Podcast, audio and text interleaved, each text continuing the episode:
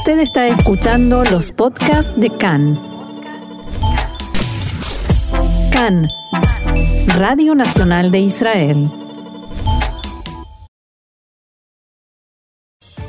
El ministro de Justicia, Amir Ohana, desata una nueva polémica al revelar detalles de una de las causas de Netanyahu que estaban bajo secreto de sumario. Los directores de hospitales alertan al Ministerio de Salud sobre el inminente colapso del sistema de salud pública. Irán confirma que esta madrugada reinició el enriquecimiento de uranio en la planta nuclear de Fordo.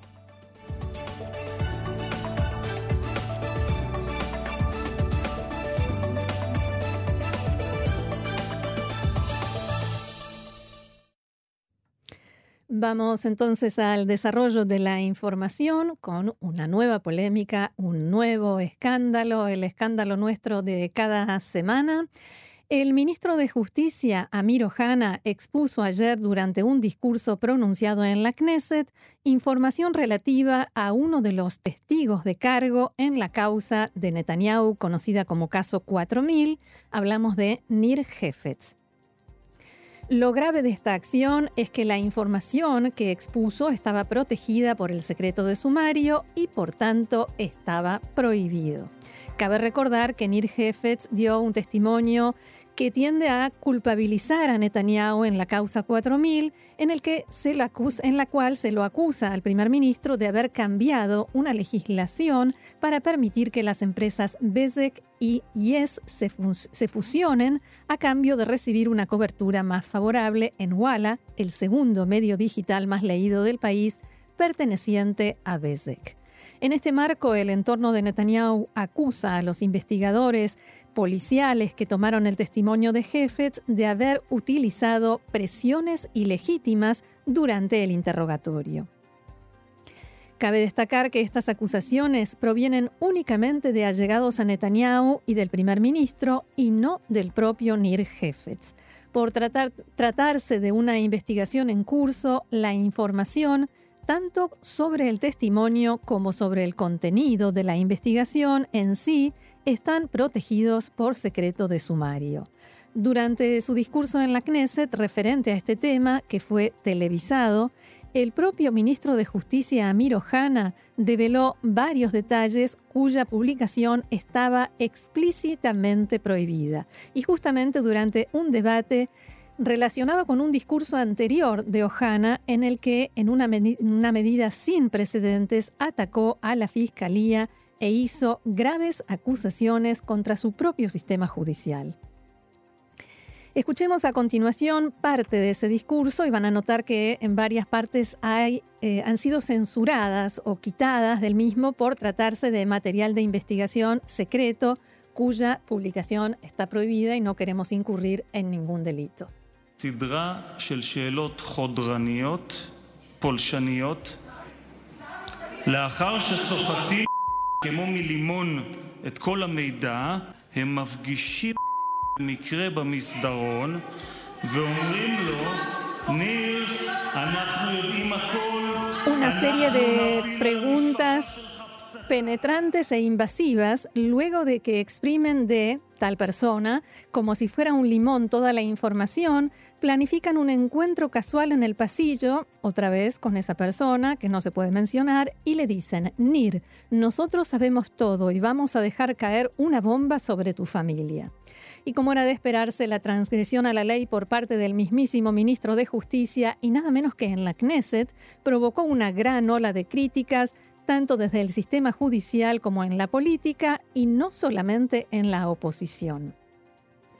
Funcionarios de alto rango en el Ministerio de Justicia indicaron que se evaluarán las connotaciones legales de la medida tomada por Ojana, a quien acusan de haber violado en forma consciente y planificada el secreto de sumario, revelando estos detalles secretos de la investigación de Anir Jefetz. Estos funcionarios destacaron que el discurso del ministro no está amparado por la inmunidad en caso de una violación intencionada del secreto de sumario.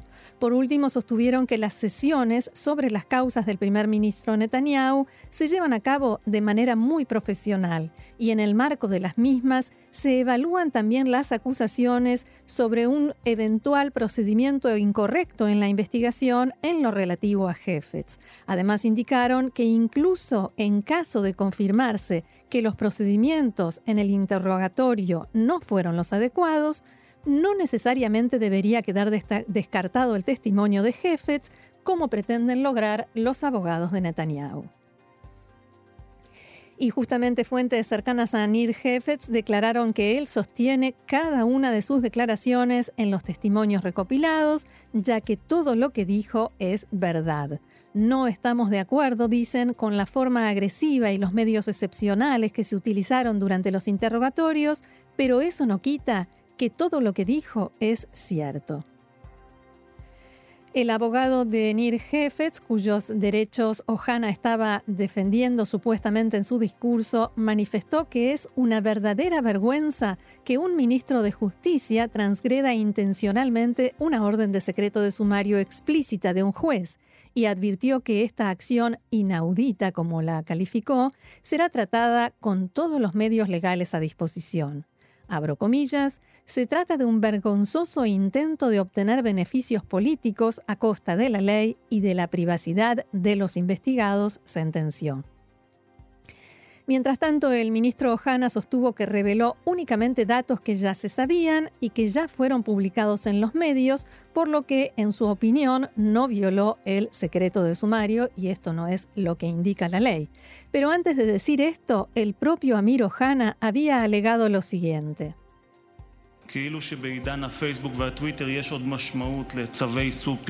Como si en la era de Facebook y de Twitter el secreto de sumario aún tuviera algún significado.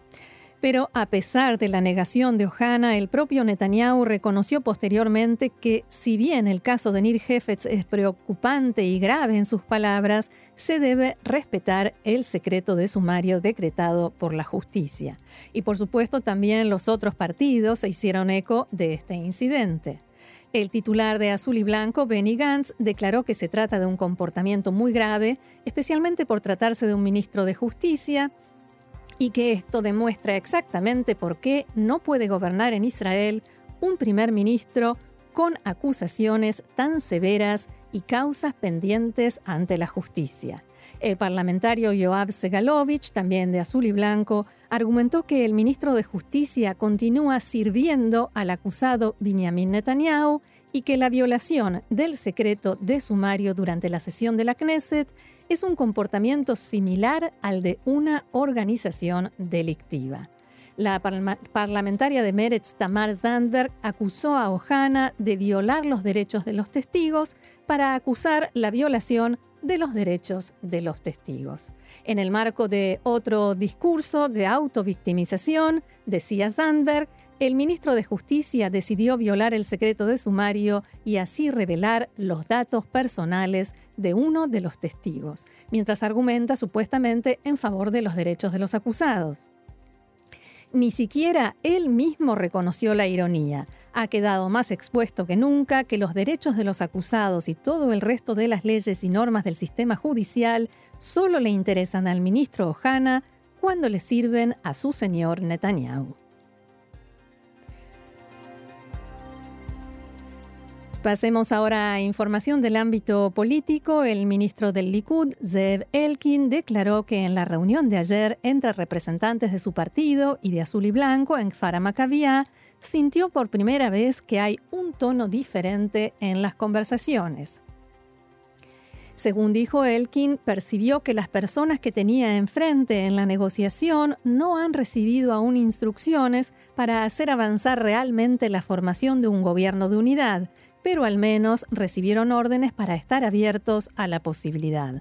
Es posible que en azul y blanco hayan entendido que es fundamental evitar una tercera ronda de elecciones y que no hay más opción que un gobierno de unidad, declaró Elkin.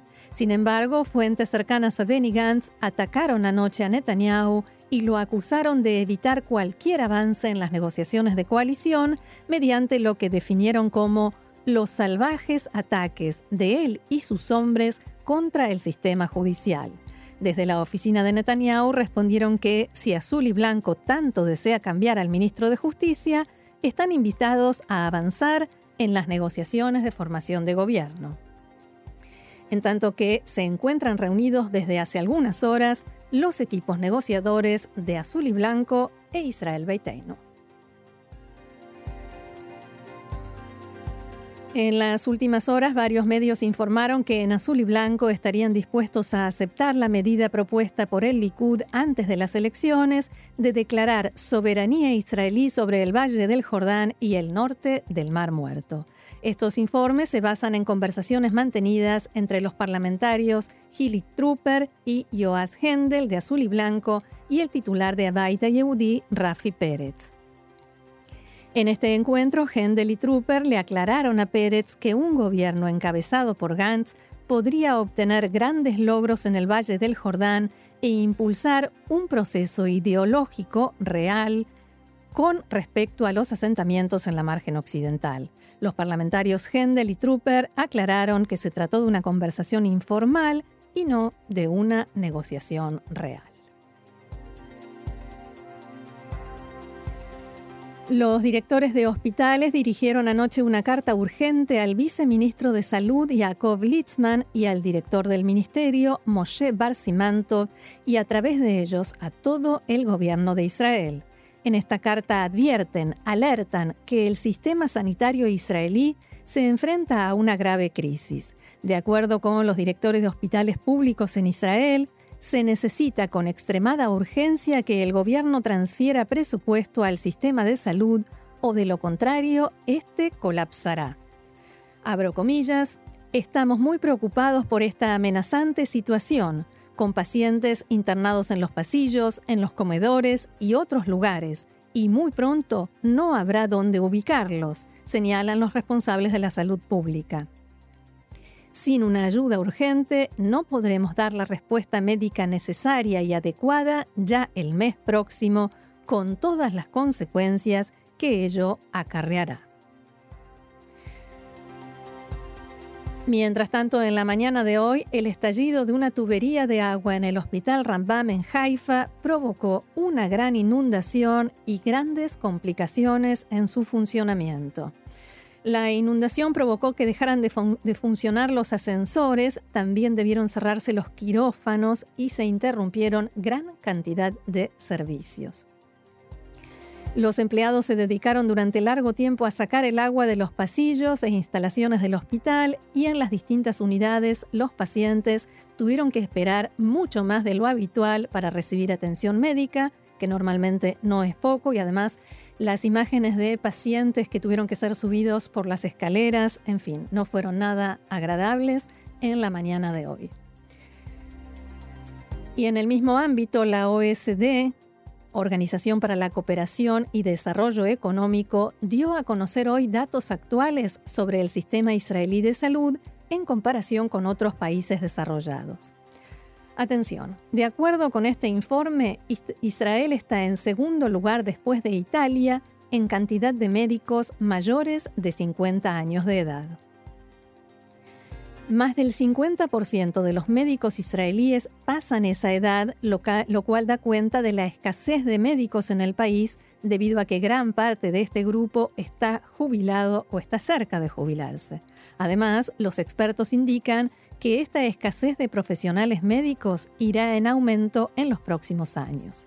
Para tener una idea de lo que esto significa, basta con decir que en el año 2000 solo el 27% de los médicos israelíes tenían más de 55 años de edad y no hay un recambio, o sea, no hay una suficiente cantidad de nuevos médicos jóvenes. El informe señala, eso sí, el buen nivel de los médicos israelíes que se destaca entre los de otros países desarrollados. Un ejemplo de ello es la cantidad de veces que se dejan objetos extraños en el cuerpo de un paciente después de una intervención quirúrgica. En Israel son dos casos cada 100.000 pacientes, frente a un promedio de 5,2 en los países desarrollados. Además, en esos países, el 9,1 de los pacientes internados por haber sufrido un infarto murieron en un lapso de 30 días, mientras que en Israel el 7,5. Seguimos adelante con la información, esta vez las noticias de la región. Medio Oriente nos ocupa. Las autoridades de Irán confirmaron anoche el reinicio de sus trabajos de enriquecimiento de uranio en la planta de Fordo tras inyectar gas en las centrifugadoras una vez finalizados los preparativos de forma exitosa. La Organización de Energía Atómica de Irán informó que el reinicio de estos trabajos tuvo lugar poco después de la medianoche y agregó que todas las medidas se ejecutaron bajo la supervisión de la Agencia Internacional de Energía Atómica. Los presidentes de Estados Unidos y Turquía, Donald Trump y Recep Tayyip Erdogan, respectivamente, mantendrán un encuentro el 13 de noviembre en la Casa Blanca para abordar la situación en Siria y la lucha contra el terrorismo. Trump confirmó que mantuvo una muy buena conversación telefónica con Erdogan y que el mandatario turco le informó de la captura de numerosos combatientes de ISIS, el Estado Islámico, incluida una de las esposas y una hermana del ex líder del grupo, Abu Bakr al-Baghdadi.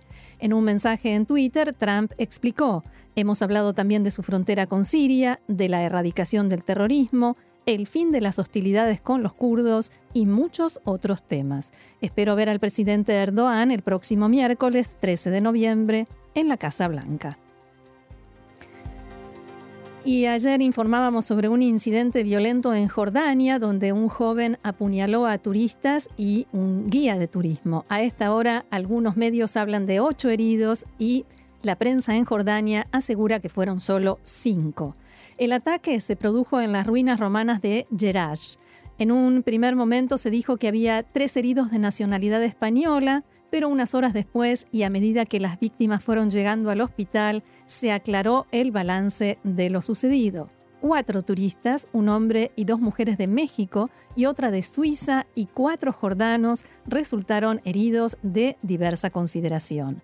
El agresor, vestido completamente de negro, se abalanzó sobre los turistas y las fuerzas de seguridad lo arrestaron poco después.